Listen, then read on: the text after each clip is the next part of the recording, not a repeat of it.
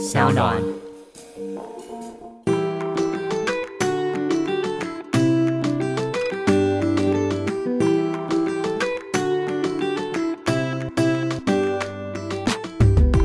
欢迎回到 Ivy 爱公威。今天呢，邀请到的是出了新书的席恩，欢迎席恩。嗨，Ivy 你好，我是喜恩，大家好。席恩很久不见，真的，没想到我们两个竟然见过面哎！而且不止一次，真的吗因为我真的是金鱼脑，我完全完全因为每次我们碰面的场合，其实都是属于人算蛮多的哦，大概上百人，我们是一起参加演唱会，是不是？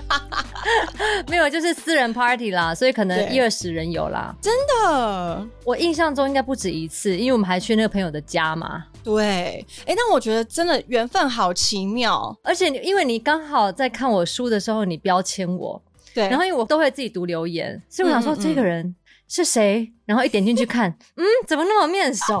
想说我在哪里看过他吗？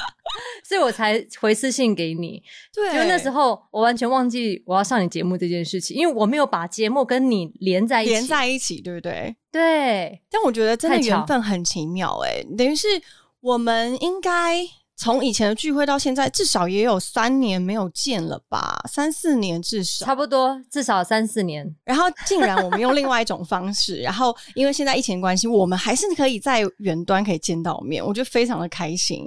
最主要是我们有讲到话，对，不然之前都只是可能点头这样而已。对对对，所以我觉得有时候那种缘分啊，尤其是你认识这个人，你跟这个人的缘分是抵挡不了的。就算过了三四年，我们原本很淡的、很淡的认识彼此，到现在我们要花一个小时的时间，好好在这边聊聊天，我觉得很开心耶。今天邀请到席恩，然后因为你出了新书，也出了新的单曲，对不对？对，新书是你就好好当你自己，然后单曲叫做 Brave Enough。你知道 Breathing 呢，它已经是我这一周的每一天都会听的。我等一下可以有机会让你唱一下吗？因为好好听，中间的部分就好了。当然，当然，我最爱唱现场。真的好，那我们先来聊聊新书好了。新书呢，你就好好当你自己，可以跟我们介绍一下这本书呢，大概是在聊什么呢？这本书其实顾名思义，跟书名一样，就是跟大家讲说我在认识自己的过程，我要怎么样好好的当自己。然后，其实，在书名当中，我特别写当自己，而不是做自己哦。我的书第一章我就开门见山跟大家说，因为做自己呢，其实我我现在想分享的它不是一个标准答案哦，它是一个我的经历。因为做自己对我来讲，我觉得好像要做很多的事情去证明自己是谁。嗯当自己呢，就是把很多别人给我们的期待跟框架，好的框架跟不好的框架都先把它丢掉，然后回到最原始的自己。那我嗯觉得当自己会比做自己稍微轻松一点。嗯哼，因为我不需要去 do something。对你书里面也有提到说，你曾经误以为你所做的事情就等于是你自己的价值，，对，然后你也在这样子的一个对自己的认知价值中有一点点误解的过程中，其实你很痛苦，对不对？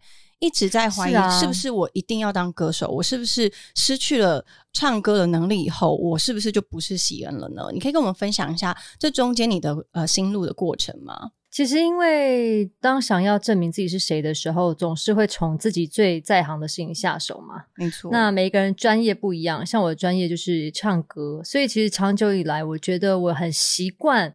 当别人在称赞我说：“哎、现在你歌唱的很好。”哎，我当然很开心。可是你知道，嗯久了之后，它就会变成我是谁的一个价值。嗯哼，就是如果有一天有人说：“写恩，你今天唱歌，我觉得嗯不好听，还好。”我可能我跟你讲，我世界末日。嗯，一定会啊！而且说实在的，这种的误会，就是这种连接的误会是非常非常正常的，因为我们从小到大就是在做你擅长的事，然后也因为你擅长的事得到别人的赞美，所以你认为这件事情就代表你自己的价值，你的 value 就会越来越高，越来越高。可是其实你认为不是这样子的，是吗？因为那时候差不多也是五六年前，我那时候工作因为 overworking 嘛，太常唱，然后出国把自己的声音就搞坏了。然后那段时间因为我声带出血，然后到后来变成息肉，就是声带的血管断裂。你知道这种东西是一般歌手做不到的事情，就是我这一种工作狂没有在休息的，天啊，很可。怕。其实我休息了快一年的时间哦，我以为他要好了，但是我后来去检查的时候，医生就跟我讲说，嗯，喜恩，你这个可能真的要开刀。我跟你讲，嗯当他开刀两个字说出来，我不骗你，我就眼前一片黑，我觉得好可怕哦、瞬间晕然后眩，我走回家的时候，真的是有点微发抖哎、嗯然后脑子里面就一直跑说，我惨了，我惨了，如果我再也不能唱歌，我以后怎么办？我反而不是想说我怎么生存哦，怎么赚钱，不是。我那时候当下的害怕是，如果我不能唱歌，那那我歌迷会不会爱我？哇我我身边的人，他们会不会再支持我？这些人等我唱歌的这些人，如果他们听到弦不能唱歌，他们觉会不会觉得我是垃圾？你知道嗯这种、真的是马上攻到核心诶、我是谁跟自我价值的核心。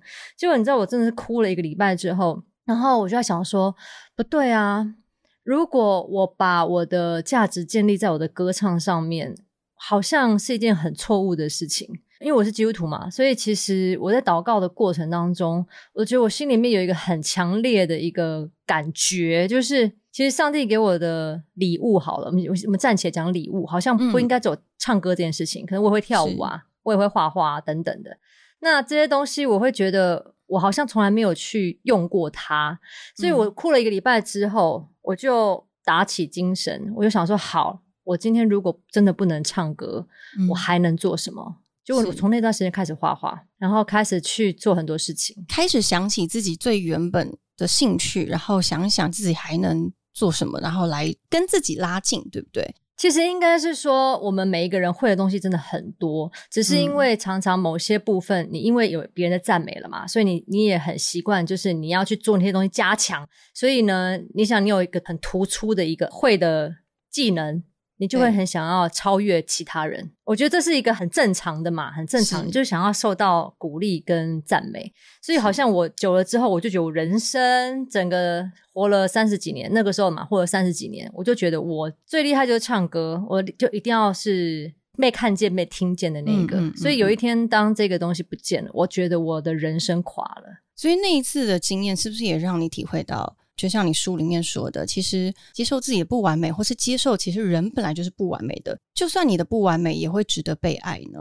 我书里面讲到不完美，我觉得不只是一个人做事情不完美，因为我觉得我在这几年，特别是在这四五年，我的经历是我曾经做了很多的事情，要让自己看起来完美，甚至我只要走出门，因为毕竟我觉得我可以做的事情很多，所以我就想要把它做满。当嗯甚至当我出门，当别人看到我的时候，我就希望是一个一百分的状态。但是你知道，外在的东西，你可以很努力的去把它假装看起来很好，嗯嗯嗯，可是很多的东西是内在的。那我觉得内在这个东西是骗不了人的。那我其实讲到不完美呢，是比较针对我自己的内在，因为每一个人其实都有很多的害怕。那我觉得这个不完美呢，就是我的害怕，它让我觉得我需要去让我的外在或者是我做的事情要很完美，所以我才会被爱嘛。可是其实心里面我知道我不可能完美啊，是因为我有很多的情绪，我也有很多的不足够。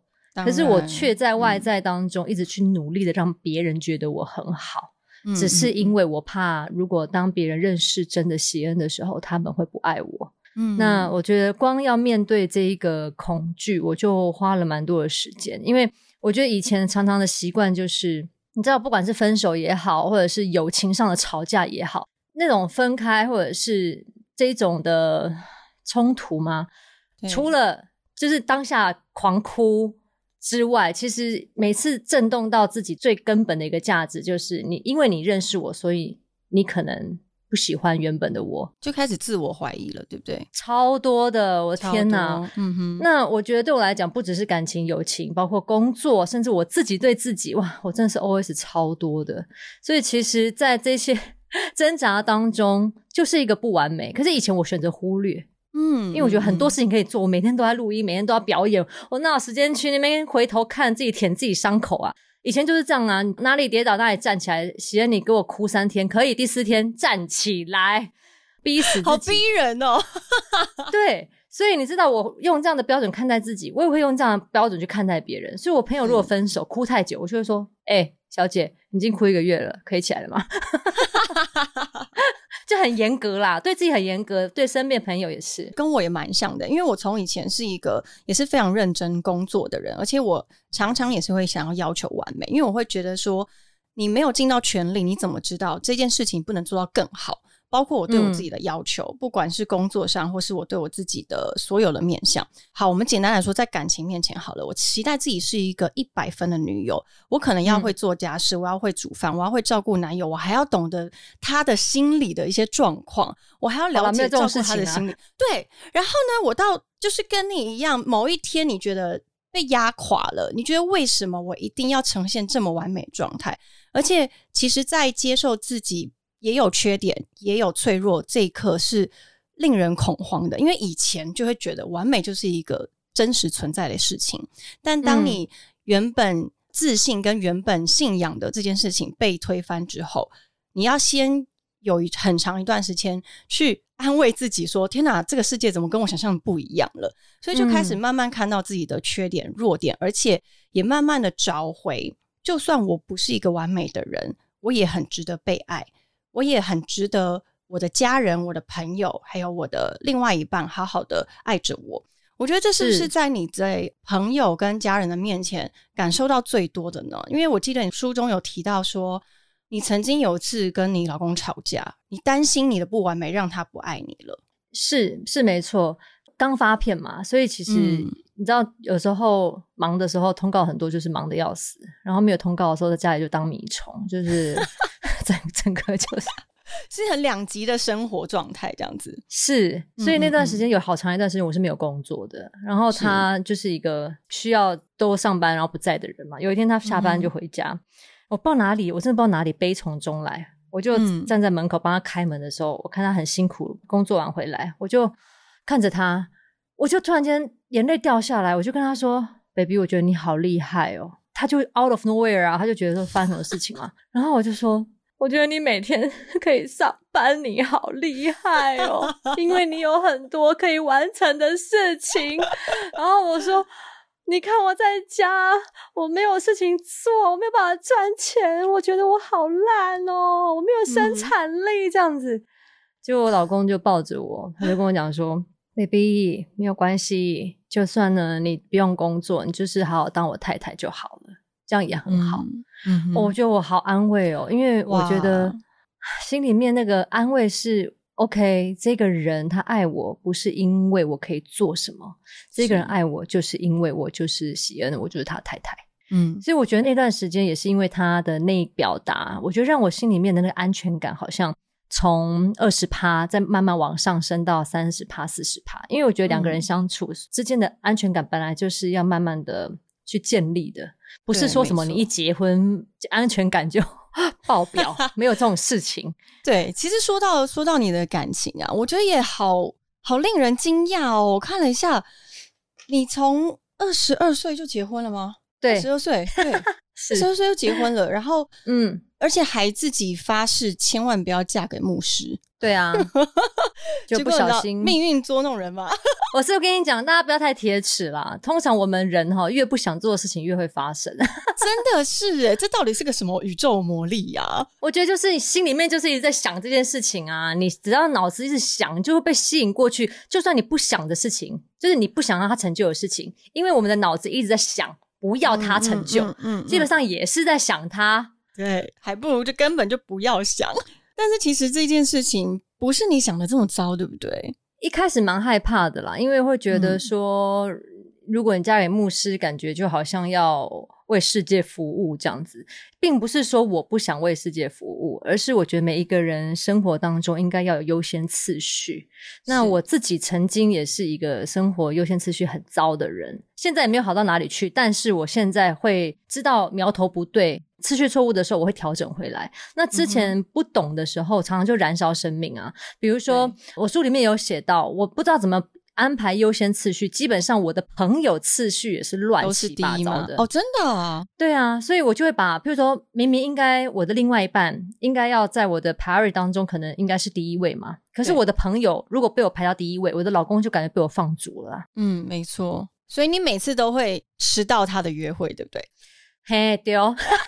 我看到这一段的时候，我真的为了周先生觉得很抱不平啊。但是确实有非常多男生都会觉得，为什么我的另外一半他的优先永远是自己的姐妹？我觉得有时候我们真的要反省一下这件事。我觉得不是说不是只有我们有这样问题啊，男生也有好不好？我们打球的时候也不是一天到晚那边打电动、打球的时候也是 对啊，很有优先，对不对？我觉得就是两个人的事情，两个人一定都要去去调整吧。可是因为有一些人他不觉得这个是一个问题，那我觉得我可能稍微好一点点，是因为我意识到说，哦，我好像不能这样子对我的另外一半，因为久了之后他。不会再相信我，我就变成放羊的孩子。对，没错，因为信任本来就是像你说的层层叠叠堆叠上去的嘛。所以，是不是在曾经你因为很重视一个朋友夜间的来电，然后你很常陪他聊天，然后到最后周先生觉得，其实你这样子根本就是让我们两个夫妻之间的关系变得不是这么好，然后是因此你就开始重新安排了顺序呢？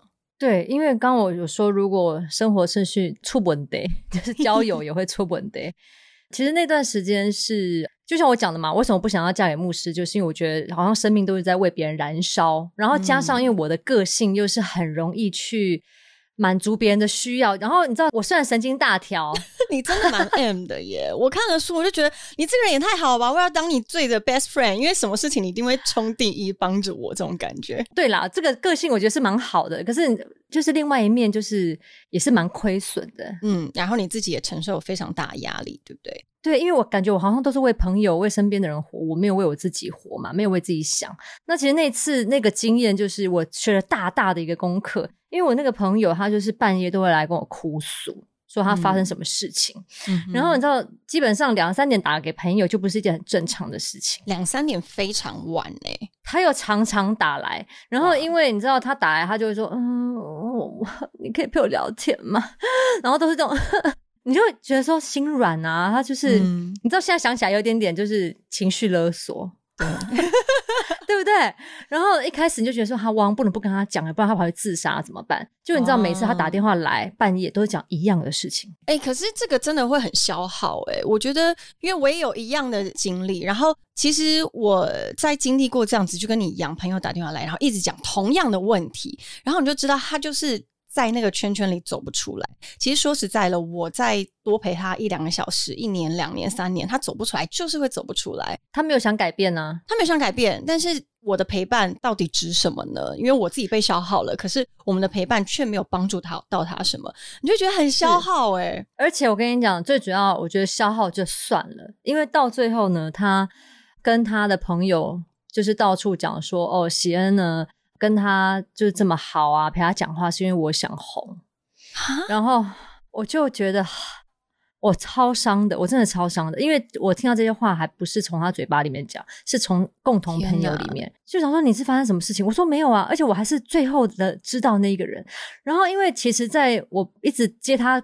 这个电话过程当中呢，周先生就有跟我讲说：“哎，贤，你是不是不要这么晚接电话？因为你看我们大家都要休息，你这样子好像也会影响我们的关系。这样子。然后其实我那时候很不谅解他，我会觉得说他怎么不体谅我一下？我朋友有需要，哎，我应该就是要不管多晚，我就是要起来接他电话，不然他去死怎么办？对不对？然后，可是我跟你讲，我那天呢，就是回到家，我很难过。周先生就说：你看吧，我不是讲说就是要画好界限嘛。”我就想说好的，我就够难过，你还叫我什么划界限？你可以就抱抱我说哦，baby，你很可怜呐，对不对？哦，安慰你，女生就是要听这个，谁要跟你听什么讲理呀？所以等于是你受伤之后，又因为他的就是有点冷嘲热讽，让你又更伤心。他就说：“你看，你看，早知道怎么样啊？那其实我也知道他是对我好啦，只是要哄女生的方式可以学一下嘛，周先生。”那我觉得这边你在书里面也有提到，你觉得，因为其实像刚刚的故事啊，你说对于每一个人他自己对身边的朋友、家人跟爱人，他的优先顺序都有自己的选择嘛？我觉得你有一个论点，我觉得很可爱。你觉得朋友就是身边的人，就应该要像年轮蛋糕一样去排顺序，可以跟大家分享一下吗？年轮蛋糕不是一圈一圈的吗？你越亲近越重要的人，应该是要越靠近你嘛。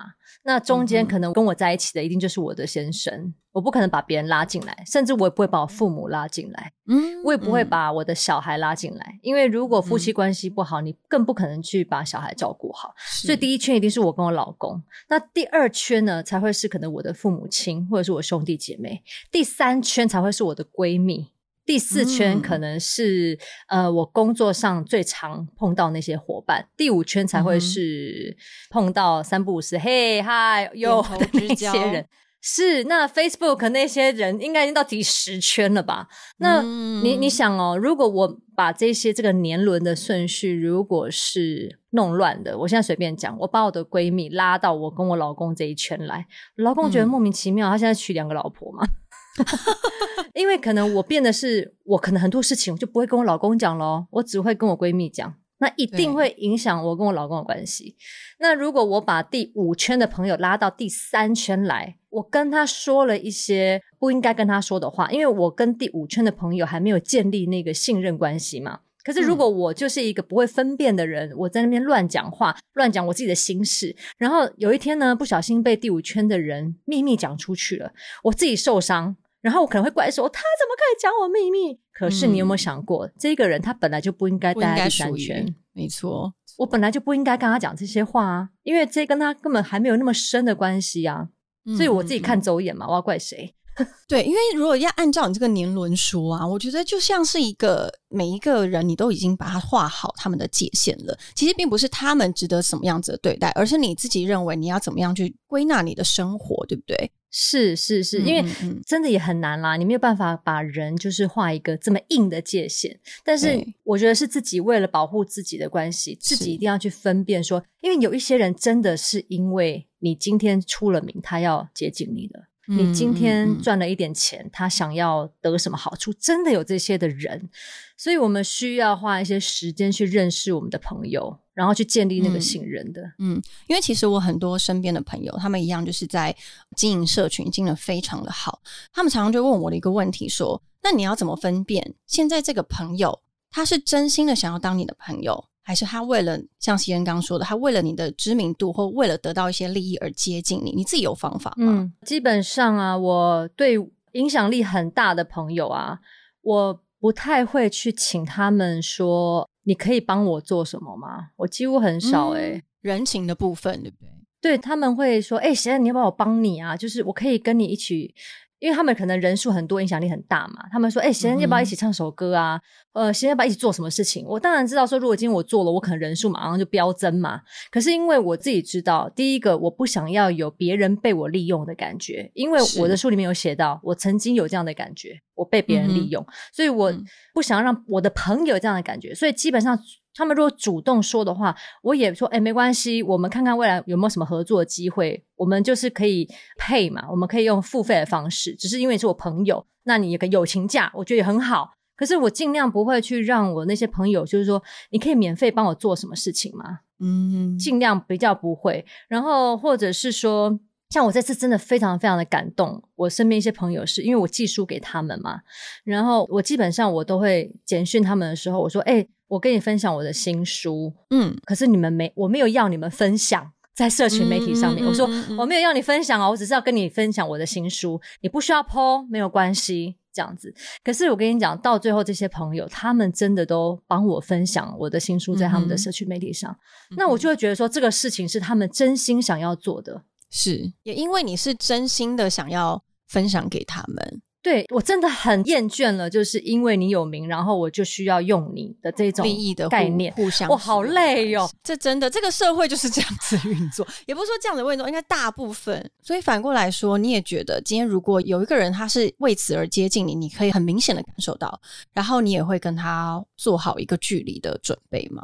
当然，因为我觉得人没有这么笨啦。我觉得交朋友，如果我今天知道说你是有目的的，我当然天线会竖起来啊，嗯因为我会知道说你今天对我好，你不是因为真的我是喜恩啊，你想要从我身上得到什么事情，我会划界限啊拜、你可能就差不多年轮第十圈吧。你的那个年轮蛋糕超级大、欸，是巨型的。哎、拜托那种有心机的人，你不给他排到第十圈，你要把他放在哪里？真的，真的。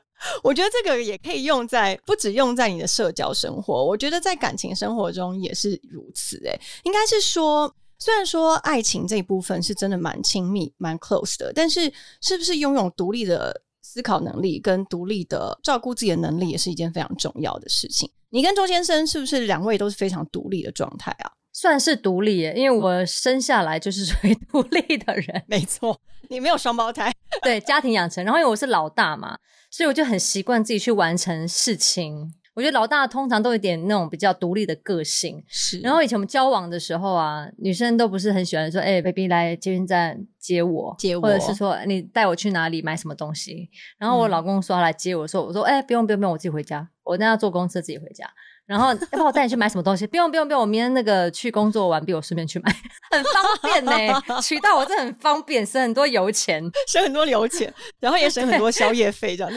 对，那你从以前到现在都没变过吗？现在还是一样啊。可是我后来有慢慢学到一件事情，特别在近几年，因为我觉得男生是这样子，女生可以独立，但是必须也要让男生知道说我们是需要依靠他的。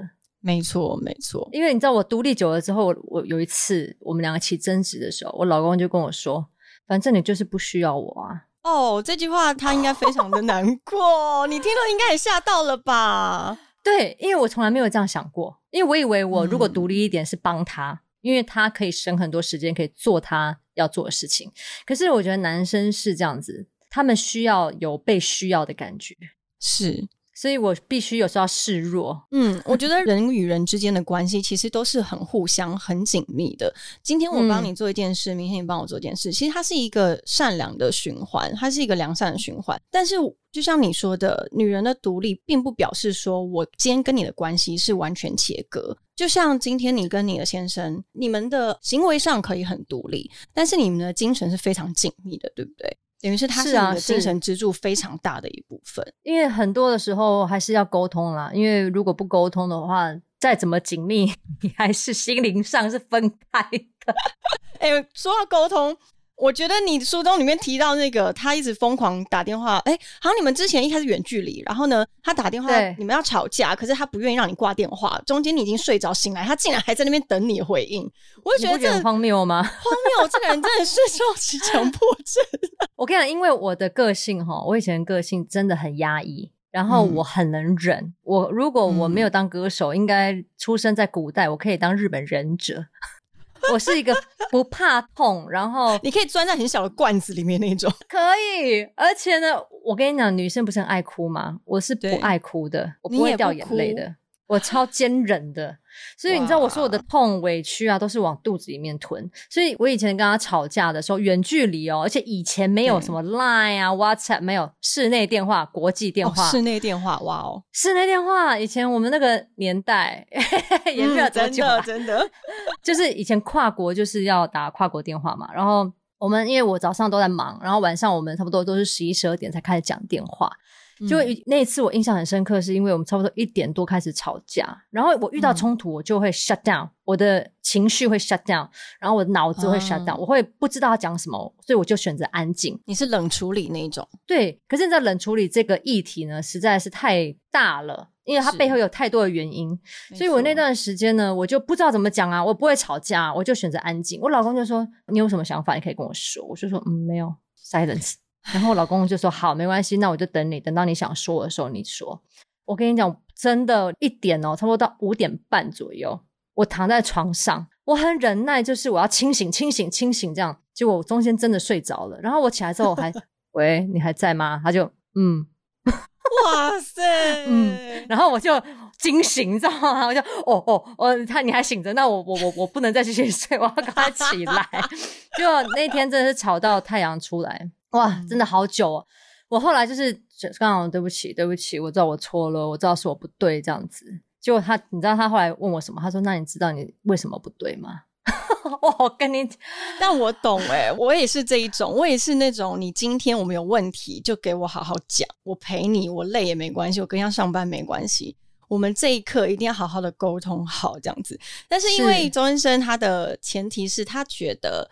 他不是要跟你争一个输赢，他只是想要了解你在想什么，对不对？对，而且之后其实我们结婚过后，有一次他跟我沟通，他就跟我说：“他说：“baby，你知道吗？每次吵架你不讲话，我真的很难过。”我想说哈，我不讲话你也难过，我我讲话你也难过，说办怎么办呢？我真的是不知道。他说，因为你不讲话的时候，我不知道你在想什么。然后如果你你伤心，我也不知道怎么安慰你。那如果你想错了，我也不知道怎么纠正你。我就是一个，他说他不知道要不知讲什么，对，所以。我后来才知道，说原来我以为我安静才不会带来伤害，就没想到我的安静反而让他更受伤。所以后来我就自己慢慢学习去表达，也因为在吵架过程中知道，其实表述自己的一些想法是很重要，才会让你们的关系更进步吧。因为你书中有一句话我非常喜欢，关于吵架跟沟通这一块，你说好好吵架，慢慢沟通，因为很多人他会因为。怕避免吵架是一个冲突跟不开心、不愉快的回忆，所以就不吵。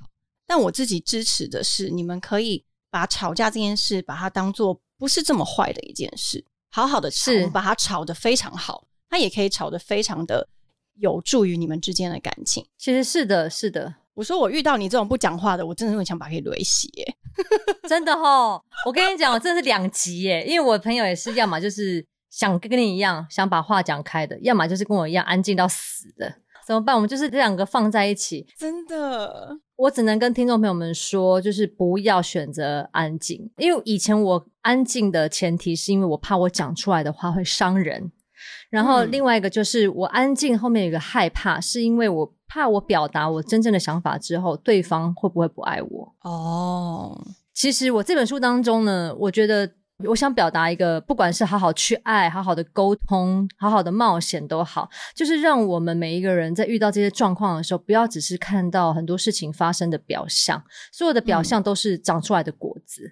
你知道长出来什么果子，它下面一定会有什么根，你一定要去找那个根。比如说，我害怕冲突，那绝对不是因为我怕吵架，或者是说我选择安静，而是我后面最深的那个害怕是。当我说出我真正的想法，我的老公会不要我，那我就会把所有的事情呢往这边想，之后我就会做一个决定，那我不要说话，这样子我老公就不会不爱我了。了解，等于是路越走越弯了，对不对？本来不是你的本，对，所以你看，如果你一说出来这句话，他马上就心软了。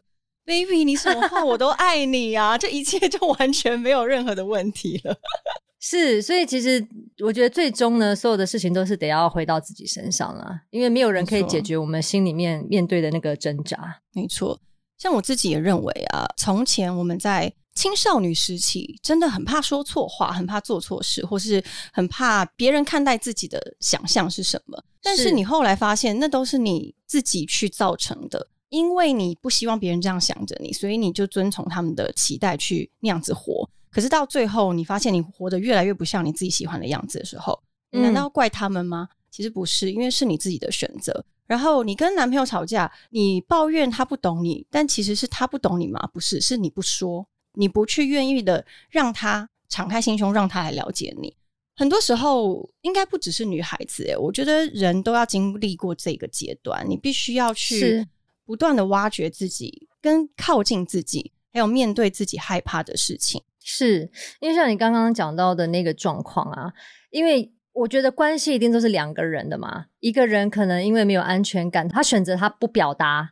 可是我觉得同时呢，对方也要能够给出一个相当能够撑住的安全感。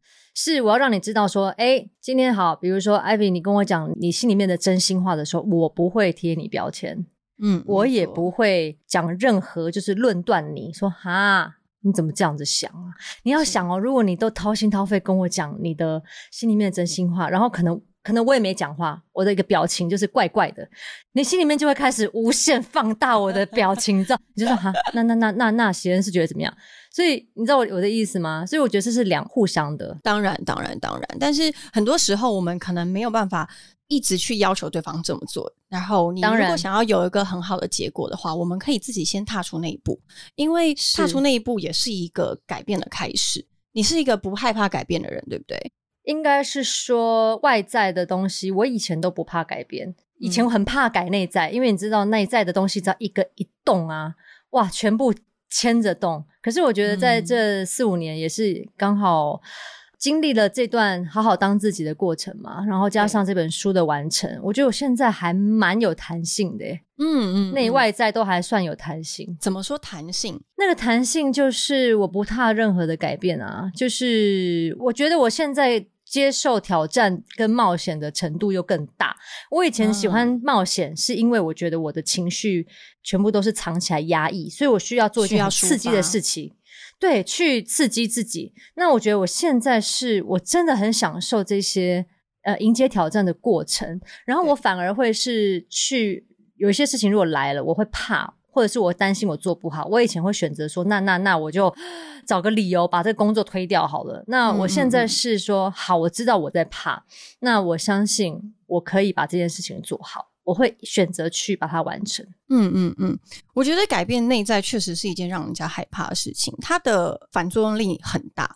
但是很多时候，你的反作用力越大的一件事情，你得到的成果是越美好跟越持久的。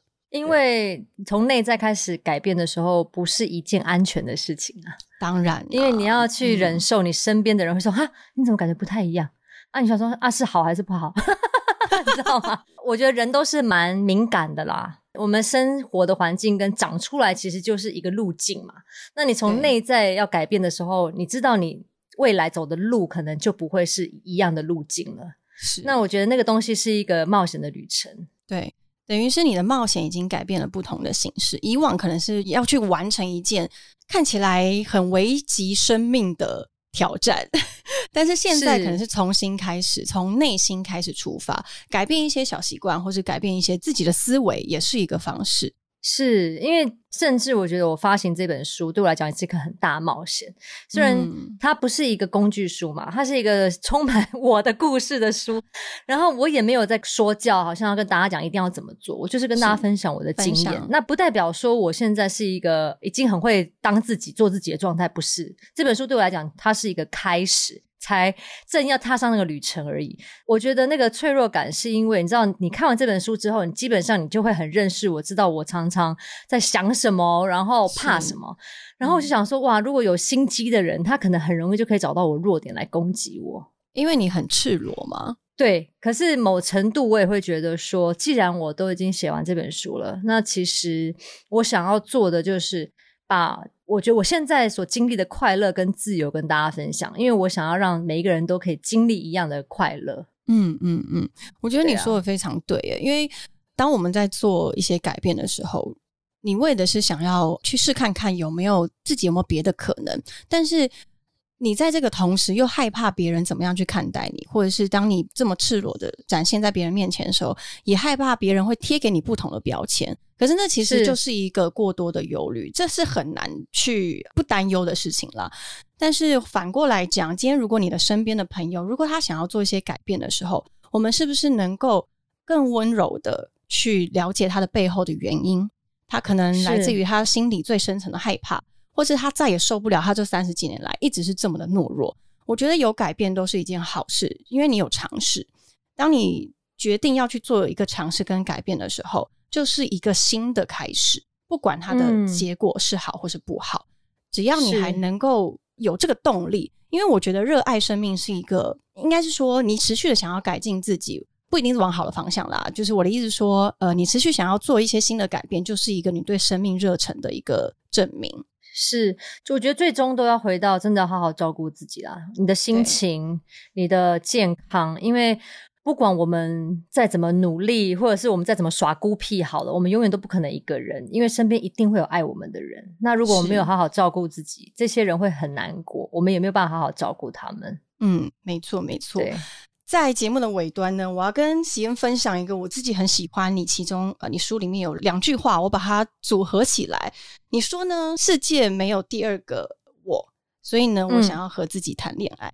我觉得这句话很浪漫，因为你就是独一无二的人啊，所以你要如何的让自己一直的这么有魅力？你如何的呃，要让自己可以好好的跟自己相处，不管是照顾自己，或是把自己呈现在一个舒适的状态。持持续续的爱着自己，这是一个非常浪漫的一件事。你可以跟自己约会，你可以随时随地的欣赏自己的优点甚至缺点。嗯，这是需要练习的，一开始也不容易。对，因为我觉得我我们很容易看到自己缺点，而且现在你看 social media，我跟你讲，听众朋友们，我们所 po 出来的照片啊，虽然都是很阳光、很美好，但是我们也是很多时候会有很多的挣扎。但是因为很多人都会觉得，哇哦，生活就是应该要二十四小时如此的美好。我跟你讲，没有这种事情，真的没。那我们也不要去羡慕别人的。生活，因为你知道看久了这些东西之后，我自己也会，我会觉得说，好好好，那个人怎么样？哦，好好，那个人怎么样？但是呢，回到自己身上，其实我拥有的也超多的，是，所以我可以慢慢开始去想想自己拥有什么。然后，我觉得当你看到羡慕的人啊，你就祝福他，让他的工作越来越顺利。因为我我相信一件事情，会跟大家分享。因为以前有人会问我嘛，说你看，如果有女生当中啊，常会有那种你知道羡慕久了之后变嫉妒，嫉妒久了之后觉得说，你怎么可以就开始你知道仇变黑粉那种？对 对，所以我我有一个方式就是呢，我如果看到我真的觉得哇很欣赏的一个人，我就开始心里会开始祝福他。你知道，当你祝福一个人，如果这一个人他真的是一个。不好的人，我会相信我给他的祝福会回到我身上。对对，所以你就是祝福他就好了。然后你也不要说到最后 变成变黑粉，我觉得这样好像也不太好。然后去看到自己所拥有的，然后把它发扬光大，要好好开始爱自己，是赞美自己。祝福的力量真的很神奇耶！尤其是你真的在。生活中遇到不顺利的事情的时候，你就是祝福这件事情可以慢慢的变好，或是祝福今天这些遇到不好事情的人，然后来攻击你的人，他们会变得更好。我觉得祝福是一个一个默默的宇宙的力量，它会去不管是回向到自己，或者是在那个人身上，都会有很大的一个影响力。是，至少让自己的状态是好的啦。因为你去羡慕、去嫉妒、去愤恨对方，我跟你讲，你最惨都是自己啊！对方根本不会有任何感觉。而且你不觉得有恨的人长得很丑吗？哎，我跟你讲，真的相由心生，各位真的是相由心生。真的有恨的人，他的脸上的状态真的不会是印堂发黑，皱纹很多条，真的是是是，所以。真的，我觉得开心蛮重要的，好好的爱自己啊。嗯，对，同意。最后呢，希望喜人一样来跟我们分享一下你这一首新的单曲《Brave Enough》。好啊，最喜欢的中间那一段。你你是喜欢哪一段啊？我想看着那边哦，好好好好好好，那个算副歌吗？我我那边我觉得那边旋律好美哦，蛮特别，是因为它跟一般流行歌的那种感觉不太一样。因为你看我 A 段只唱一遍而已啊，我没有一直重复它。对我那时候打开那个歌词的时候，哎，就这样，对，就哎听完了，怎么没了？哎，不好意思啊，就是多听两百遍。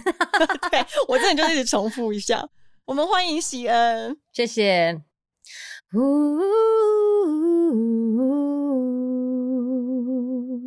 I'm brave enough.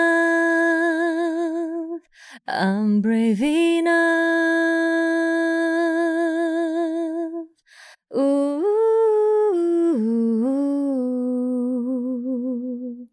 I'm brave enough. I'm brave enough.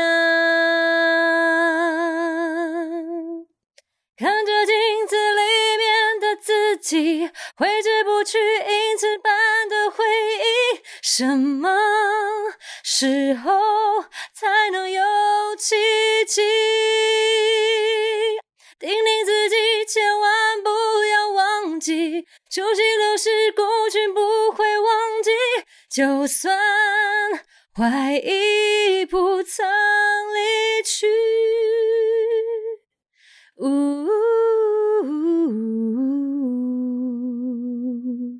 I'm brave enough, I'm brave enough。谢谢，太美的声音了。我觉得这首歌真的会让人听的时候很有勇气。哦耶，这是我的目的。对对对对对，所以我也希望爱公威的听众可以在听完喜恩的这首歌之后，还有听完我们今天的访问之后，你要知道勇气。可以让你做非常多的事情，是应该说你要很勇敢的当你自己，因为你就是那个独一无二的那个人，是。然后你也不用担心在当自己的时候会有人不爱你，因为每一个人都是值得被爱的。是，而且我们没有一个人是可以名正言顺的把自己放到孤岛上的，没有这件事情，没有这么多孤岛，你说？对，没有这件事情，请大家回来，回来，邓来哦，邓来哦。